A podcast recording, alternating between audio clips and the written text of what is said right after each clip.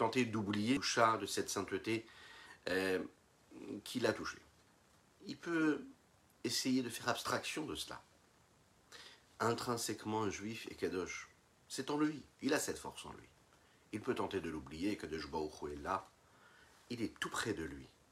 Il l'accompagnera dans tout ce qu'il fera. Bokertov les Koulam, bonjour à toutes et à tous. Je suis infiniment heureux de vous retrouver en cette magnifique matinée que Dieu nous offre sur la terre. Aujourd'hui, Erev Shabbat Kodesh. Double dose. Nous étudierons le Shabbat, le Tania d'aujourd'hui, celui de demain. Euh, ils sont assez courts. Et on essayera d'approfondir cette notion-là de Gdusha ensemble et comprendre un petit peu plus qu'est-ce qui peut nous aider à découvrir celui que nous sommes et pourquoi le fait euh, de briser en quelques morceaux parfois notre cœur qui est un peu trop investi dans ce qu'il ne devrait pas, cela nous permet justement bah, de nous rapprocher un petit peu plus de l'essentiel d'Akadosh Baruch puisque c'est notre but essentiel ici-bas sur Terre. Juste après ces quelques notes de Nigun, juste après.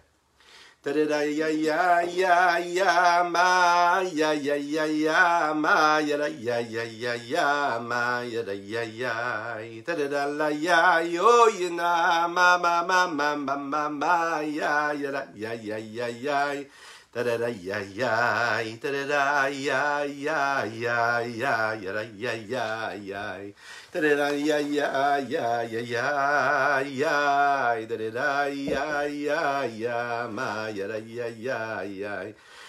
la ya ya ya la la ya ya ya ma ya ya ya ya ma ma ma ma ma ma ya da ya ya da da la ya yo na ma ya ya ya ya ma ya da ya ya ya ya ma ma ma ma da da ya ya ya ma ya da ya ya ya ya ya ya ya yo da da da ya ya ya ma ya da ya ya ya ya ya ya ya ya da da da la ya ya ya da da da la ya ya ya ma ya ya ya ya ma ya ya da da da ya ya yo na da da da da da ya ya ma ma ma ma ma ma ma ma ma ma da da da ya ya ya ma da da ya ya ya da da la ya ya ya ya ya da da da ya ya ya ma ma ma ma ma ma da da la ya ya ya ya ya ya ma ya ya ya ya ma ya ya ya ya ma ma ma ma ma Ay ay ay oye na ma ya ya ya ya ma ya ya ya ya ma ya da ya ya da da da ya ya ya ya ya da ya ya ya da da da ya ya ya ya ya da da da ya ya ya ya da ya ya ya da da ya ya ya ya Bokerto, Bokerto à ceux qui nous rejoignent. Alors, aujourd'hui nous étudions pour la réfoua chez les mains d'Avraham Nissim Ben Sultana et Khalifa, qu'Akadosh lui envoie, lui envoie une véritable guérison totale et complète, les mains en un clin d'œil. Dites Amen Amen là où vous êtes. Euh, nous étudions également pour la les mains de Pincha, Chaim Pinchas Ben, Ben Yente, qu'Hachem lui envoie une mains totale et complète, comme un clin d'œil, très très rapidement, et qu'on puisse danser tous ensemble cette joie-là du mois de Hadar, Ezrat Hashem. Peut d'ores et déjà souhaiter Shabbat Shalom. C'est l'histoire d'un juif qui rentre en entrevue privée chez le rabbi Shalom Dovber. Le rabbi Shalom Dovber, c'était le père du rabbi Yosef Yitzhak, le précédent rabbi, qui était le beau-père du rabbi actuel, rabbi Menachem Mendel, Schneerson.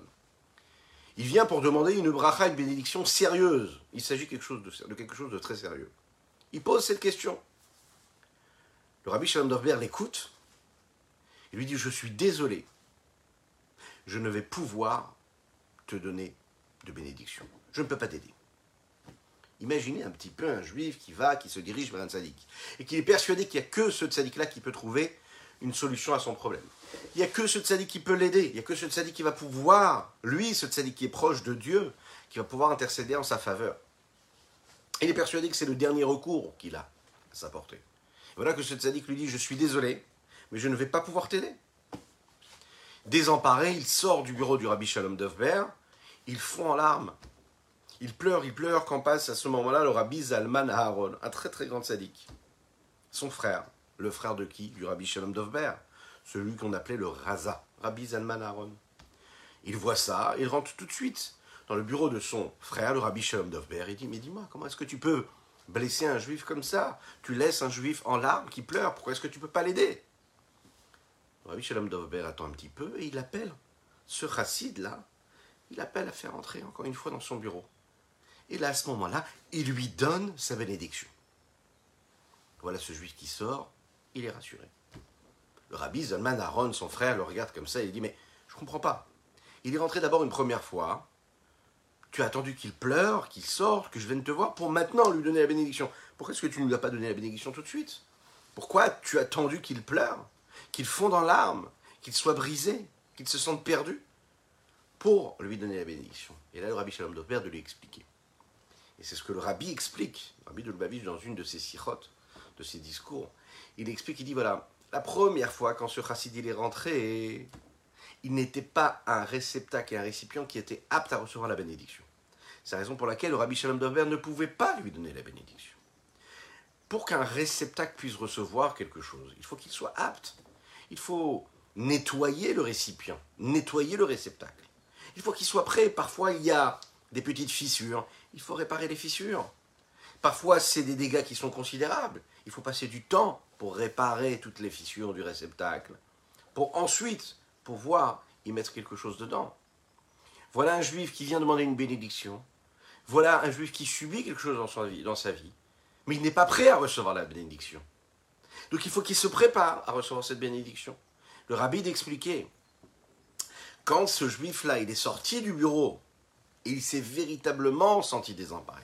Parce que quand un homme, il est persuadé qu'il va trouver une solution, alors ce qui peut se passer, c'est qu'il ne va pas jusqu'au bout de sa remise en question.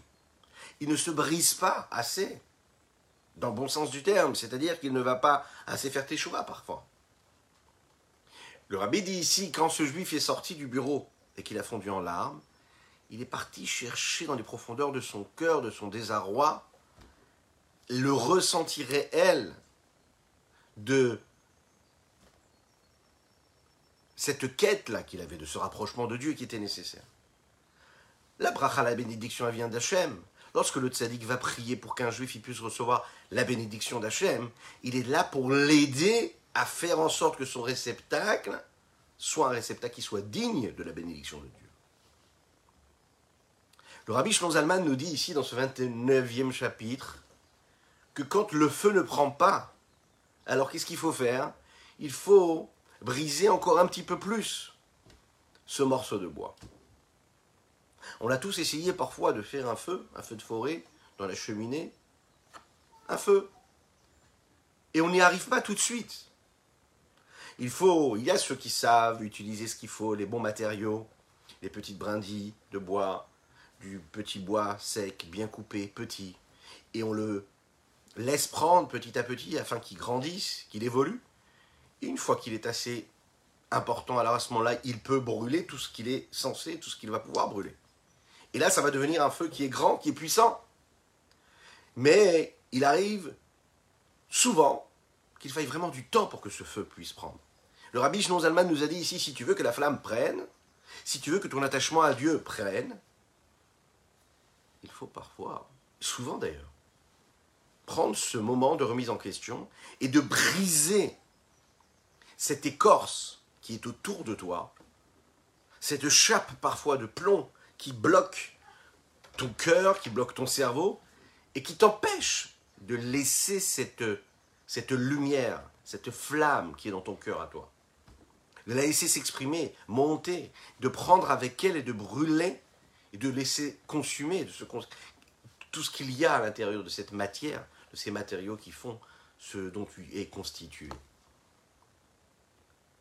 Il arrive dans ces situations où on réfléchit, on comprend intellectuellement la grandeur de Dieu, mais on ne se sent pas saisi de cet attachement à Dieu. Il arrive de ressentir quelque chose pour Dieu, mais de ne pas réussir à créer ce lien véritable avec Dieu. Et là, à ce moment-là, il nous dit ici, il faut briser ce cœur. Il faut le briser. Il faut demander à Kadosh de nous aider. Il faut faire appel à sa miséricorde. Dans notre Tania, le rabbi Zalman veut nous dire aujourd'hui que la cause de tout cela, c'est quoi? C'est l'opacité, c'est l'épaisseur de cette carapace, de cette écorce que nous avons en nous, qui est la dose de grossièreté que nous avons. Ce matérialisme, cette recherche du moi, de l'existence de, ce, de cet égocentrisme,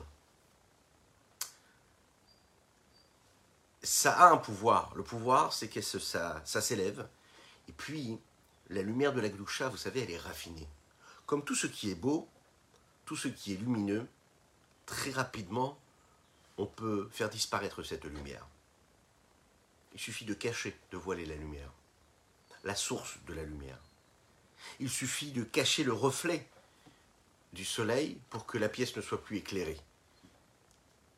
Un homme peut vivre dans une forme de sainteté, de pureté, il peut ressentir son âme divine exister, et la grossièreté de l'écorce et l'épaisseur de l'écorce, de ce qui entoure cette lumière-là, peut rendre opaque ce qu'il est, sa vie, son existence. Et cette clipa, cette écorce, elle va boucher complètement. Et elle va euh, faire en sorte que cette lumière-là de la sainteté n'ait plus de place. Sur quoi? Sur cette lumière qui est en chacune et chacun d'entre nous, à savoir la l'âme divine. Elle va la cacher, elle va la voiler, elle va l'obscurcir. Elle est là, elle est présente, mais on ne peut plus la voir. On n'y a plus accès. Dans la vie d'un homme, que ce soit dans l'éducation des enfants, que ce soit dans sa relation de couple, la lumière est là, le partage est là, l'harmonie est là, l'amour est là. Et on va voir qu'un père n'arrive plus à parler avec son fils, Razvé Shalom. Qu'une mère n'arrive plus à parler avec son fils ou sa fille. Qu'est-ce qui s'est passé?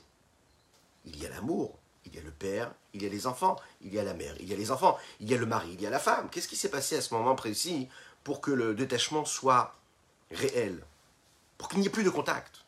Pourtant, le sentiment d'amour, il est présent. La lumière, elle est présente. Le lien, il est là. Il est intrinsèque, il est naturel. Qu'est-ce qui se passe à ce moment-là? Pourquoi est-ce que le contact n'est plus là? Parce que quand l'un, il est trop l'un et l'autre, il est trop l'autre. C'est-à-dire que quand on ne se met pas à la place de l'autre, quand on ne regarde pas l'autre pour lui, ce qu'il est, on se sent trop exister pour ce que nous sommes, nous, alors à ce moment-là, on ne peut plus parler à son fils ou à sa fille. Quand on est complètement investi par l'autre et pour l'autre, on a la possibilité à ce moment-là de laisser le contact exister. On peut créer une forme d'harmonie, même parfois quand il y a un nuage qui passe, qui assombrit, mais le lien il est réel, le lien il est là. Et on ne le voit pas Ce qui demande ici le rabbi Zalman et le conseil qu'il va nous donner, c'est ce qu'on va faire dans les mots ici il le dit. C'est de prendre conscience du problème pour trouver ensuite la solution. Lechaim, lechaim, lechaim. והסיבה היא גסות הקליפה שמגביה עצמה לאור קדושת נפש אלוקית ומסתרת ומרשיחה את תורה. מרשיחה אורה. La cause, c'est donc cette grossièreté de l'écorce qui s'élève sur la lumière de la sainteté de l'âme divine et qui cache et qui voile sa lumière. Velazot, c'est la raison pour laquelle la solution que nous avons à ce problème, c'est il faut la rabaisser, la faire tomber et la ramener jusqu'à la poussière et la rendre de la poussière. Diainu, ça veut dire il faut fixer, il faut consacrer du temps dans son programme, dans sa journée, euh, où on va pour trouver un moment précis, propice à cela. Alors c'est pas pendant toute la journée, le Rabbi Zaman va nous le dire, c'est à des moments précis de notre existence. Ça peut être une fois par semaine, ça peut être une fois par jour, avant de dormir, au moment du Kriyat Shema, avant d'aller dormir, au moment où on fait un bilan. Et se regarder vraiment avec des yeux de regret, de désolation, c'est-à-dire se voir pour ce que nous sommes. Ne pas avoir peur de se regarder négativement, de se dire mais qui je suis? Est-ce que j'en suis vraiment là? Arriver à ressentir ce cœur qui se brise, cet esprit-là qui se brise. De quoi nous parlons ici? Briser cet écran de Sitrahara de l'autre côté, cet autre côté qui empêche la sainteté de s'exprimer et d'être ce qu'elle doit être. La question qu'un homme peut se poser ici, c'est qu'a priori la chassidut nous apprend complètement l'inverse. On l'a dit en introduction du, chapitre 29. L'homme, ce qu'il doit rechercher, c'est précisément la joie. C'est pas de se briser, c'est pas de se sentir euh, euh, euh, tout en bas de l'échelle. Mais ce qu'il est en train de nous dire ici, c'est que globalement, on ne doit pas être du tout dans cet état d'esprit. Mais que parfois, à un moment, il faut savoir le faire. Mais bien dirigé, ça. Mais tant pourquoi vraiment on en a besoin? Alors qu'est-ce qui empêche la lumière de l'âme d'éclairer?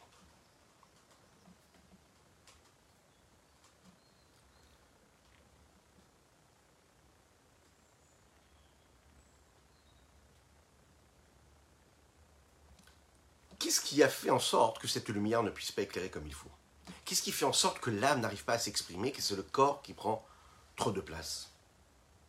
A priori, c'est la faute qui nous a fait tomber, qui nous empêche de laisser cette lumière-là éclairer. Pourquoi est-ce qu'on ne devrait pas s'atteler à la faute? Pourquoi est-ce qu'on ne devrait pas briser la citrahara elle-même, l'écorce elle-même? Pourquoi est-ce qu'on ne pourrait pas s'occuper de la gravité de la faute, du mauvais penchant qui nous amène dans les mauvaises directions?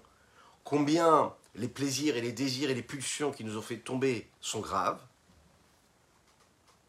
Pourquoi est-ce que l'homme, il doit faire ce travail, et c'est ce que demande Admorazakan ici, de ne même pas s'occuper de la faute qu'il a commise, de ne même pas aller chercher quelle en a été la cause, mais de briser ce cœur-là? Pourquoi ne pas s'occuper de la faute et s'occuper de ce cœur qui est en lui et aller le briser? A priori, on aurait dû dire qu'il faut aller s'occuper de la source du mal, essayer d'intellectuellement comprendre qu'est-ce qu'il y a de grave dans la faute qu'on a pu commettre intellectuellement assimiler ce qu'on a pu causer avec telle ou telle faute, d'où elle vient, quelle est la nature de mon mauvais penchant, pour apprendre à me connaître. Et le rabbi Shimon nous a dit ici, et toute la chassidoute est basée sur ça. Non.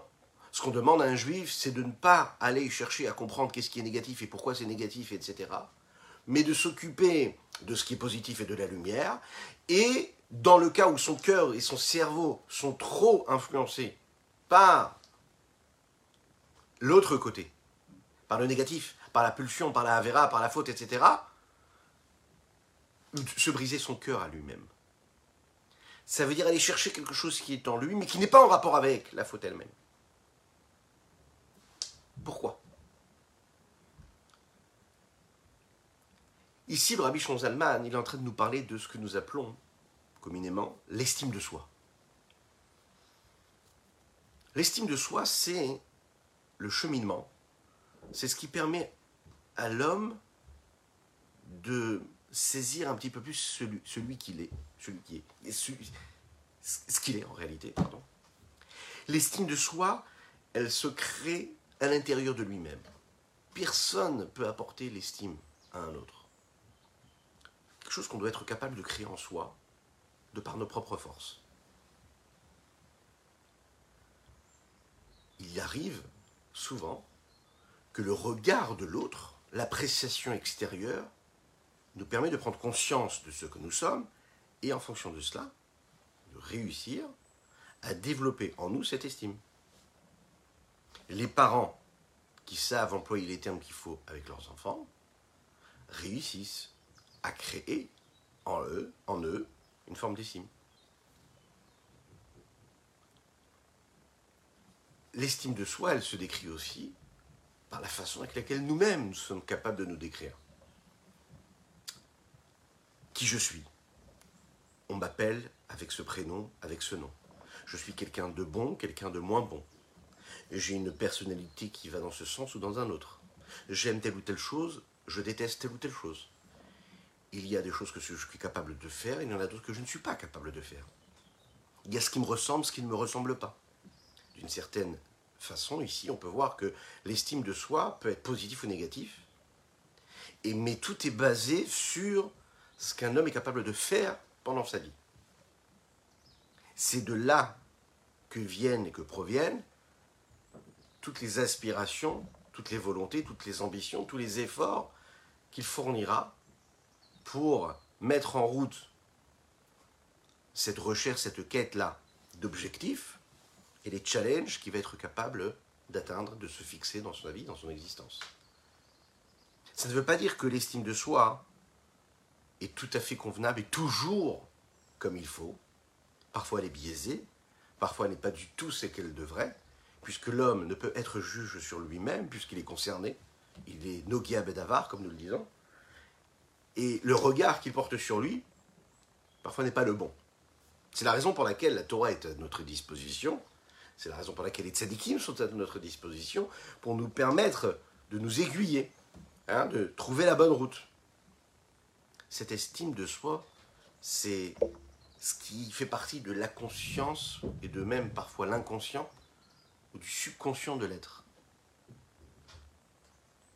Vous allez trouver parfois un enfant, un homme, un être, qui a une estime de soi qui n'est pas du tout positive, il se voit négatif, et pourtant il peut avoir des capacités exceptionnelles.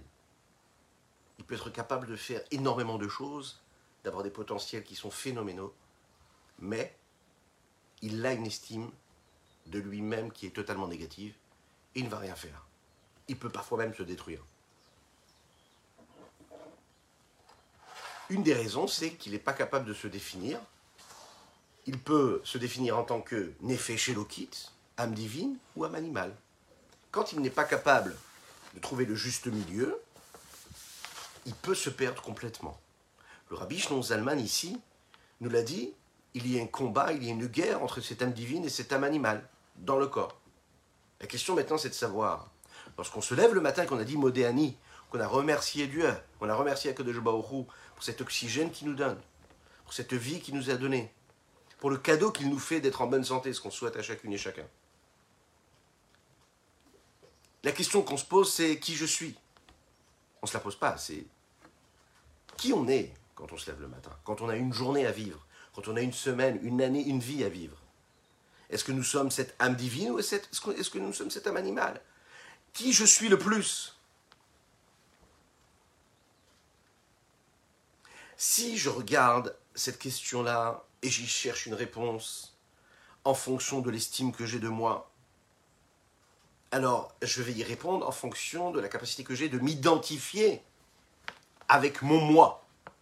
Quel est mon moi? Est-ce que mon moi c'est ce que je ressens être en moi, l'âme divine, ou est-ce que je me sens exister à travers mon âme animale? Qu'est-ce que j'appelle la vie, entre guillemets? Est-ce que j'appelle la vie matérielle qui m'est offerte? Je me lève, je me sers de cette existence-là, de ce que le monde, la matérialité est capable de m'offrir, et de manière complètement secondaire, il y a ma vie spirituelle, donc il y a moi, il y a ma vie. Dans ma vie, il y a ce que le monde peut m'offrir, ou ce que mon corps me demande, m'exige et m'offre. Et puis, dans un des compartiments, il y a aussi la notion de spiritualité. Il y a un moment où je vais faire le kiddush, je vais faire Shabbat. Il y a un moment où je vais faire ma tefila et je vais mettre les tefilines. Il y a un moment où je vais allumer les bougies de Shabbat. Mais tout le reste du temps, mon moi, il se vit à travers mon âme animale. Ou est-ce que non? Ou est-ce que mon moi, c'est mon âme divine? Et que mon âme divine s'exprime grâce aux forces physiques, matérielles que Dieu m'a données à travers mon corps, et donc mon âme animale, c'est-à-dire mon âme vitale, qui doit être enrôlée et consacrée et sanctifiée et purifiée parce que je la dirige vers ma vie spirituelle, vers ma vie divine. Est-ce que je regarde la spiritualité comme un moyen de d'existence ou est-ce que je vois par exemple la matérialité comme un outil qui me permet de faire ce que je vais faire ou est-ce que je le vois, est-ce que je vois la matérialité comme une fin en soi? Où est-ce que je place le curseur alors c'est une question qui est sensible, qui est profonde, qui est intérieure. Et même un homme qui a une vie spirituelle concrète, qui s'investit énormément dans sa vie spirituelle, au fond de lui, il peut s'identifier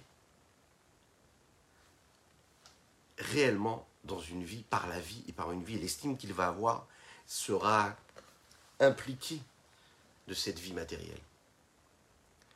Voilà un homme qui s'investit dans la spiritualité, qui fait beaucoup de choses spirituelles, il peut prier, il peut étudier, il peut avoir une vie spirituelle assumée.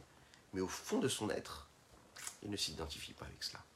Vous allez avoir une autre personne qui vit une vie a priori très très basse, très matérielle, a priori pas du tout raffinée. Et si vous allez chercher au fond de lui, son véritable moi, ses véritables repères, sont des repères intellectuels ou de ressenti spirituel très élevés ou de sainteté très élevée.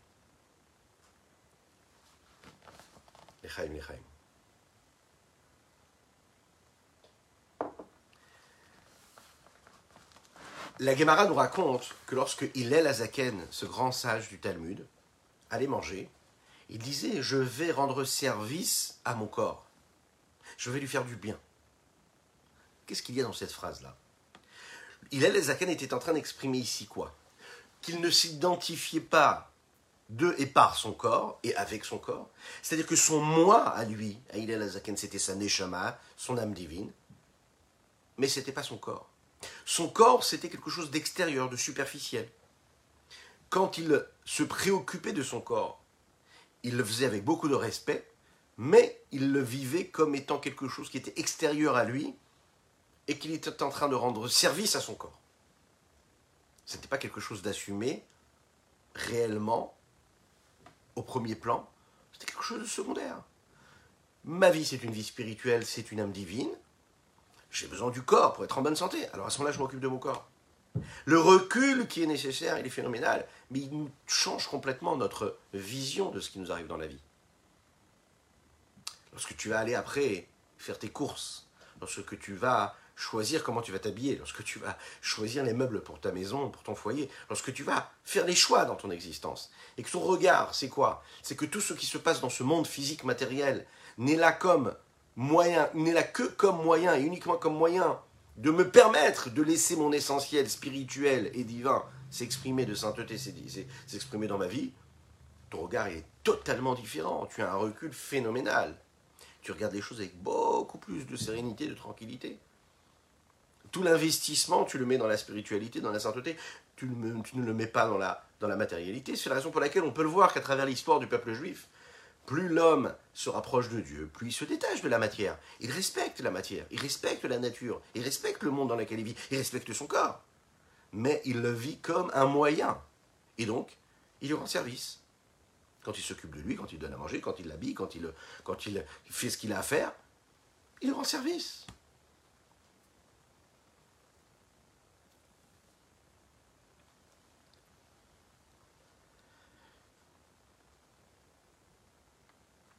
Une des meilleures façons hein, de se sentir bien, on le sait tous, qu'on ait une, une, attitude et qu'on ait en nous des traits de caractère qui nous poussent à être par exemple généreux, miséricordieux, à donner, à partager, peu importe le niveau qu'on a de présence de ce trait de caractère, tout le monde est d'accord pour dire que quand on fait quelque chose de bien pour quelqu'un d'autre, on a une forme de satisfaction qui dépasse la satisfaction qu'on est capable de ressentir quand on fait quelque chose pour soi-même. La personne la plus généreuse et la personne la plus tournée vers elle, qui a vraiment du mal à donner à l'autre, de ce côté-là, tout le monde est d'accord. Quand on fait quelque chose pour l'autre, la satisfaction, elle nous remplit beaucoup plus que quand on fait quelque chose pour soi-même. Alors, a priori, si on se pose la question de notre vie, et qu'on est honnête avec soi-même, quand on est parti vivre un moment de vie avec notre corps. Ça peut être quelque chose, une expérience, ça peut être un bon repas, ça peut être un bon moment de vie, physique, purement matériel, avec aucune spiritualité à l'intérieur.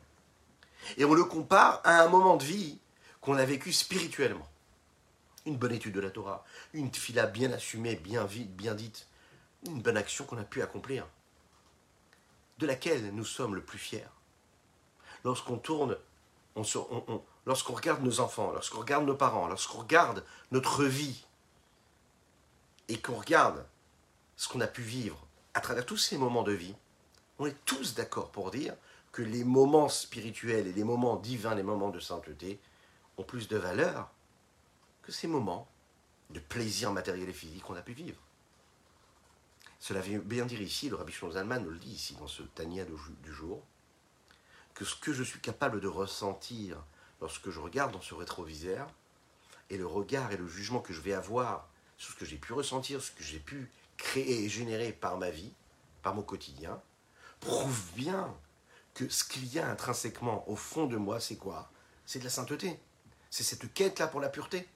Et non pas hein, cette occupation que je peux avoir à longueur de temps, qui, elle, s'éloigne de cette spiritualité, de cette sainteté. Parce que l'opacité de l'écorce est trop grande, trop forte, trop puissante, est trop épaisse. Lorsqu'un homme va faire une belle tefila, il peut ressentir qu'il fait quelque chose de bien. Il peut ressentir qu'il est en train de faire quelque chose dans le grand projet divin. Il peut ressentir qu'il fait quelque chose pour lui-même, pour sa vie à lui. Et c'est ce qui va le différencier de ce que nous appelons le tzaddik, ou d'un homme qui pourrait paraître simple, celui vers qui nous, dirigeons, celui que nous sommes un petit peu plus, toutes et tous. Lechaim, lechaim.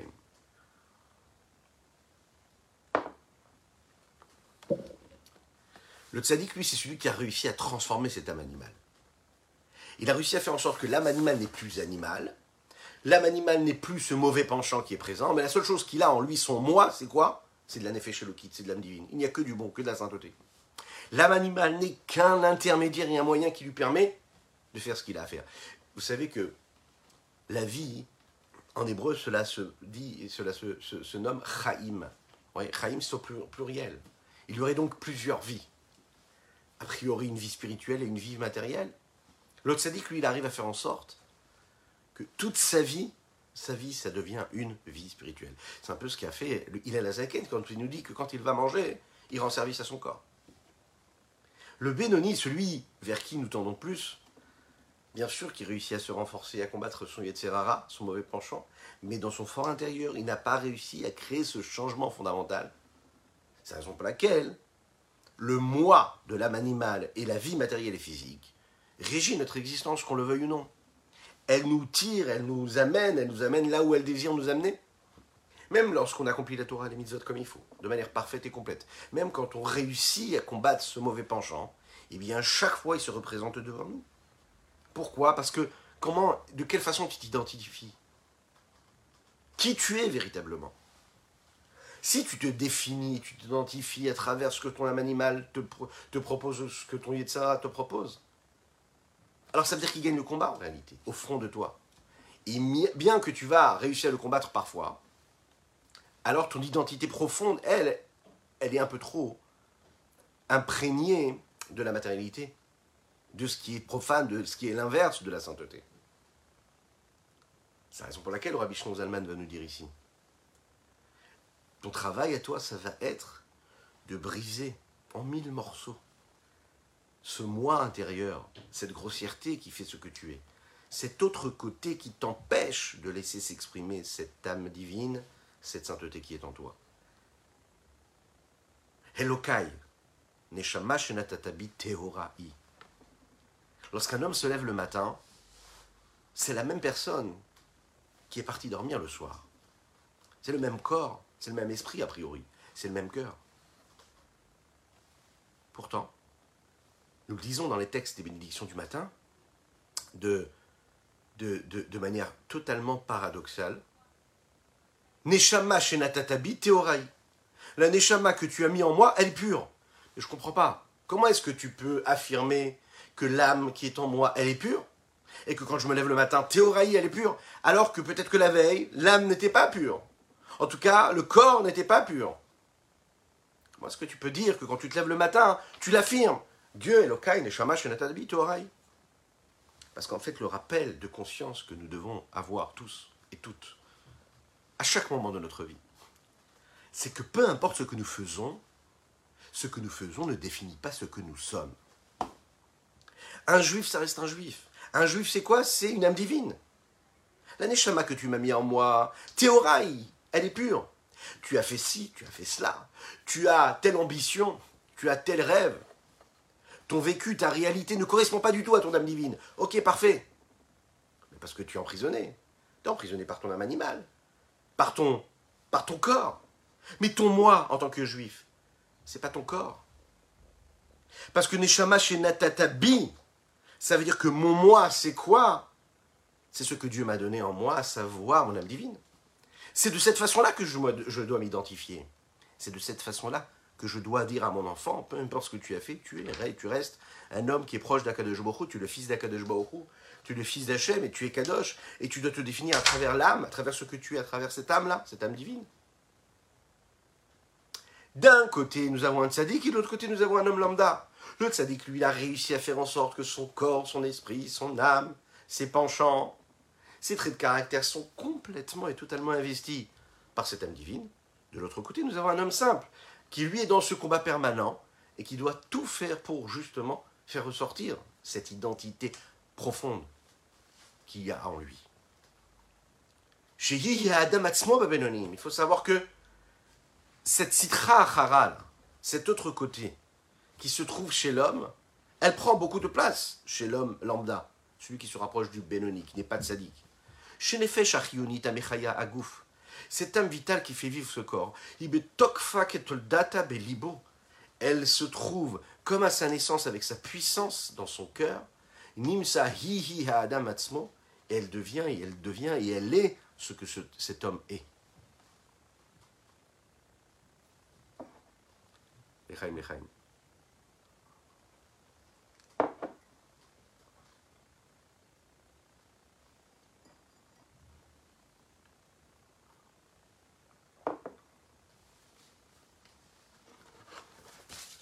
Le Tania qu'on a pu étudier ensemble, qui concerne celui de, ce jour-là et celui de Shabbat,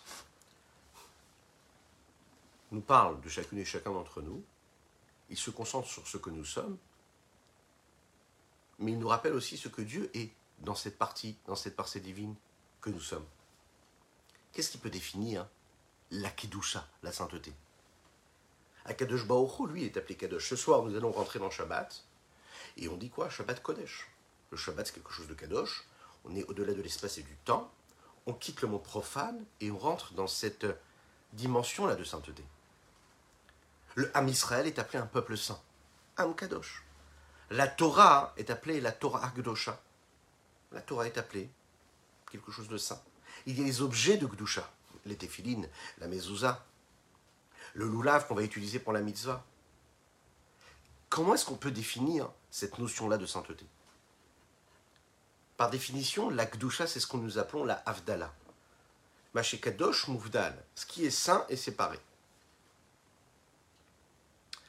C'est-à-dire que il y a l'existence telle que nous la concevons et nous la percevons avec nos yeux physiques et matériels, et il y a ce qui dépasse cette réalité-là. C'est ce qui est au-delà de l'expérience physique qui dépasse ces limites du physique, de la matière, ce qui est appelé la Kedusha, la sainteté. Pourquoi est-ce que le Sefer Torah est Kadosh? Parce qu'il n'est pas mesuré en fonction de sa valeur physique et matérielle, mais parce qu'il touche à des notions de spiritualité qui dépassent les limites de la matière. Pourquoi est-ce que le Ham Israël, le peuple juif, qui est constitué de corps a priori physiques, matériels, qui sont aussi des corps comme les autres nations peuvent avoir des corps, mais qui ne fait pas partie de toutes ces familles des nations, il a quelque chose de particulier et de peculier en lui, parce que Dieu a décidé qu'Am Kadosh a tué un peuple saint. Il lui a donné cette sainteté particulière. Pourquoi est-ce que Dieu est défini en tant que sainteté? Parce qu'il est séparé du monde et des mondes à l'infini, au-delà de tout ce que nous pouvons concevoir nous-mêmes et percevoir.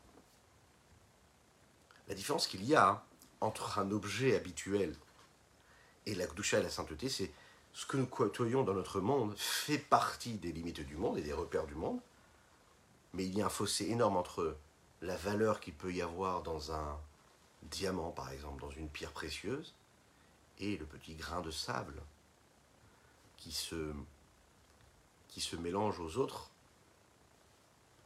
qui n'a aucune importance. Pourtant, le grain de sable, comme le plus grand des, diamants, les deux se trouvent dans la terre, et les deux font partie de cette existence physique et matérielle. À ce niveau-là, ils sont les mêmes.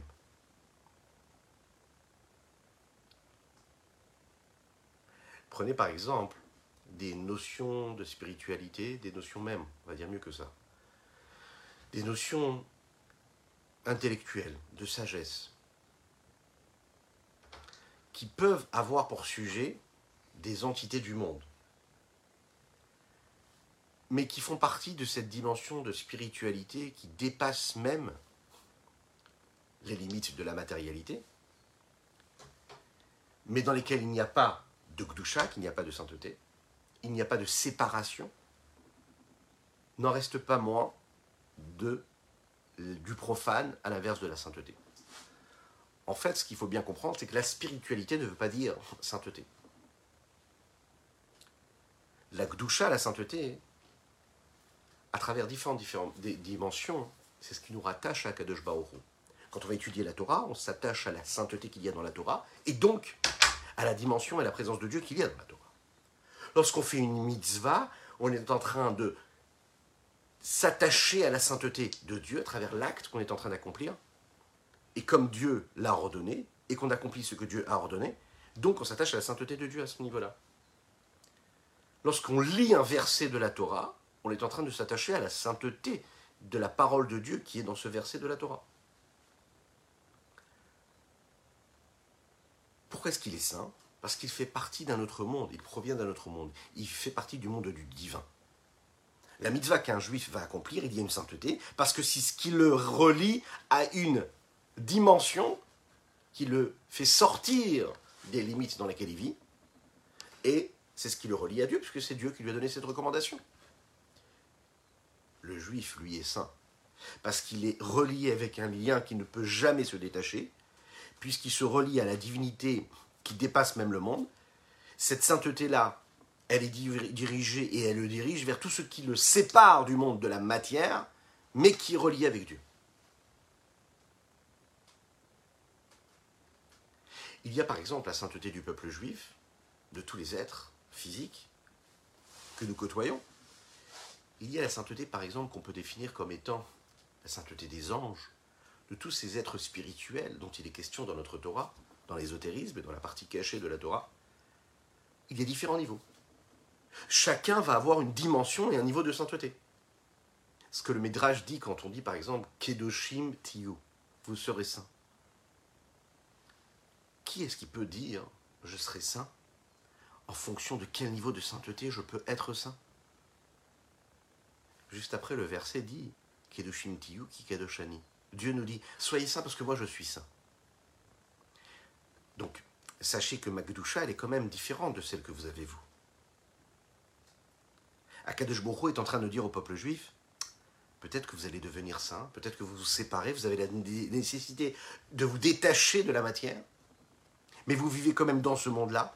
Donc vous ne pourrez pas complètement vous détacher de ce monde-là. Et d'ailleurs, je ne vous demande pas de vous détacher complètement de ce monde-là. Mais sachez que moi, je suis complètement détaché de cette notion-là de matérialité. La sainteté de Dieu, il y a ce qu'elle est et son inverse. C'est le possible de l'impossible. C'est le probable dans l'improbable. Ce qui peut paraître totalement improbable devient probable avec Dieu. Dans la paracha de cette semaine, nous parlons du Mishkan, nous parlons de la menorah qu'il y avait dans le Kodesh HaKodeshim, nous pardon, dans le, dans Beth Amikdash. Nous parlons du Aaron HaKodesh, qui était dans le Kodesh HaKodeshim. Le texte nous dit qu'il ne faisait pas partie de l'espace, c'est-à-dire qu'à Amida, il y avait une dimension et lorsque l'on mesurait d'un mur à l'autre du Kodesh à Kodeshim, du Saint des Saints, le Aaron à Kodesh ne prenait pas d'espace. Il était là physiquement, mais il ne prenait pas de place. Qu'est-ce que ça veut dire? Le texte nous dit que c'est la définition même de ce que Dieu peut être ici-bas sur terre et qu'il est sur terre. Rabbi Lubavitch l'explique dans son texte, dans une de ses sikhot de la, de semaine de la parachat et Tzavé, qu'à ce niveau-là, un juif, il a la possibilité de ressembler, d'être Dieu. Et nous sommes cette parcelle de Dieu. Et nous avons la possibilité même d'être celui qui ne peut pas être et de ne pas être celui qui peut être, c'est-à-dire d'être et de rendre probable ce qui ne pourrait pas être probable. Prenons deux exemples que la Chassidoute nous donne, et c'est la définition de la Chassidoute. Il y a différentes façons de l'expliquer. Et sur le plan personnel, on va voir qu'on est capable de vivre, de vivre nous aussi, dans notre vie de tous les jours, a priori cette contradiction, mais qui, est, qui nous transcende et qui est intrinsèque à ce lien véritable que nous avons à travers la sainteté qui nous détache de la matérialité et de la grossièreté du monde. Il y a hein, avoir la foi en Dieu qui nous permet de comprendre qu'Akadosh Baruch a pu et peut nous faire vivre des miracles. Un homme normal ne peut pas comprendre qu'il y ait Kriyat Yamsouf, la séparation des eaux, qui permettait au béni Israël de sortir d'Égypte. Un homme normal ne peut pas comprendre quelle est cette histoire des plaies que les, Égyptiens ont reçues lorsqu'ils étaient en Égypte, qu'ils ont fait souffrir le peuple juif? Ce ne sont que des miracles. Un homme dit tous les jours, trois fois par jour, dans cette là tout au début de la, du Israël, Baruch Ata Hashem Echaye Ametim. Nous disons clairement, et nous y croyons tous et toutes, que Dieu un jour va faire revivre les morts. Est-ce que notre, intellect peut comprendre cela? Il n'y a aucun intellect qui peut comprendre et assumer et le dire de manière rationnelle que Triatametim, ça peut exister. La résurrection des morts. Comment quelqu'un qui a quitté ce monde-là physiquement, un jour va se lever avec son corps et il va vivre. Et pourtant, tous les enfants juifs et les grands enfants juifs y croient. Et on le dit tous les jours dans la tefila, trois fois par jour. Qu'est-ce que nous avons? Nous avons la Emouna. Nous avons la, nous avons la foi. Cette foi-là, elle fait référence à cet infini du Saint béni soit-il, qui peut, dans un monde, dans un monde physique réel, limité, c'est-à-dire un corps, qui a priori a des limites, il fait rentrer quelque chose d'infini et d'illimité. L'infini peut toucher le fini. On ne peut pas comprendre ça, c'est impossible de le comprendre. Il n'y a que Dieu qui peut le vivre et qui peut le faire, c'est-à-dire ce qui peut nous paraître complètement improbable devient probable. Mais il y a aussi une autre dimension aussi de la présence de Dieu, et c'est ce qui est véhiculé par ce message du Aaron à Kodesh, qui physiquement est présent, mais en même temps qui ne prend pas de place physiquement. C'est-à-dire que c'est l'irréel dans le réel, c'est l'infini qui s'habille dans les limites. Et c'est la mission que nous avons chacune et chacun d'entre nous, dans notre vie de tous les jours, réussir à comprendre que bien que nous soyons avec des limites, parfois psychologiques, matérielles, physiques, émotionnelles, intellectuelles, on peut briser toutes ces limites-là et nous laisser transcender par cet infini du Saint béni soit-il qui est en nous, et à travers cet infini-là, passer complètement à un autre niveau. Briser ces chaînes, briser ces barrières physiques, tout en étant dans ces barrières, dans ces limites la physique. Et c'est ça le miracle du Aaron à Kodesh, qu'il y avait dans le Kodesh à Kodeshim. Mais le rabbi de nous dire une autre façon d'expliquer, si on peut expliquer l'inexplicable, en tout cas d'y mettre un doigt, c'est de prendre l'exemple, vous savez, du, ce qui pourrait paraître totalement improbable. Prendre la matière et la transformer. On a toujours vécu avec des limites. Prenons une pièce, une petite pièce, prenons une, petite, une pièce normale avec une porte normale aux dimensions normales et essayons d'y faire entrer un éléphant. C'est impossible. C'est possible. C'est possible. Il suffit juste d'ouvrir un petit peu plus la porte, de détruire tout ce qui est autour et laisser entrer l'éléphant. Ou de faire en sorte que l'éléphant ne soit plus un éléphant énorme, grand, soit un tout, tout petit éléphant, tout bébé, et lui, il va rentrer. Pour réussir cela physiquement, il faut changer la matière, changer la nature des choses. Réussir à faire en sorte que l'éléphant garde sa taille, et en même temps de ne pas enlever les limites de cette porte-là, ça c'est quelque chose d'improbable. Akadosh Baruchou, lui, est en train de montrer qu'un juif, quand il vit dans sa vie ici-bas sur terre, il a la possibilité de rendre probable ce qui est improbable. De vivre dans ces deux choses en même temps. Les deux en même temps, c'est possible. Sache que ce qui te paraît complètement limité, la matière, le physique, ce qui est bloqué, ce qui est limité, peut être transcendé par quelque chose d'infini qui dépasse toutes les limites du monde. Et ceci, nous pouvons le voir dans la définition même que nous donnons de la vie d'un homme à travers, par exemple, le Shabbat qu'on est en train de, qu'on va vivre, les attachements dans quelques heures. Veshachanti nous dit que vous devez faire en vous un migdash, un lieu saint dans lequel je vais pouvoir résider. Ce lieu saint, où nous l'avons toutes et tous en nous. Ce Shabbat qu'on est capable de vivre dans la vie profane de notre semaine, qui nous fait sortir dans un autre espace-temps, qui nous sépare de notre vie profane, nous l'avons aussi en nous, dans notre corps. Notre corps a des besoins physiques, a des besoins entre guillemets profanes. Il a des nécessités, il a des obligations. Mais comment est-ce qu'on va les vivre? Est-ce qu'on se laisse complètement emporter? Et est-ce qu'on s'identifie, est-ce qu'on se définit à travers ces limites-là? Ou est-ce qu'on fait en sorte que la Gdusha qui est en nous, que cette sainteté, que le Haron Kodesh, que le Saint des Saints qui est en nous, qui est dans notre cœur, qui est dans notre âme divine, qui est notre âme divine, est-ce qu'on fait en sorte que c'est elle qui va transcender ces limites-là? Oui, c'est ce que nous sommes capables de faire, c'est ce qu'on va souhaiter à chacune et chacun d'entre nous. Que Dieu vous bénisse et qu'il vous protège, qu'il inonde votre existence de bonté, de grâce et de miséricorde. Un bon Shabbat de paix, de sérénité, de tranquillité, surtout de joie en ce mois de Hadar.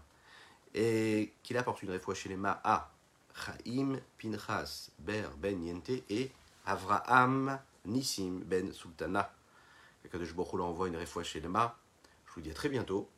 Je vous invite à partager, à liker, à commenter et surtout abonnez-vous sur les différents réseaux, que ce soit sur YouTube, que ce soit sur Insta, sur Facebook, et je vous rappelle que nous sommes présents bien sûr sur les plateformes en format podcast. Donc vous pouvez écouter en préparant votre Shabbat, en faisant les courses. Shabbat Shalom.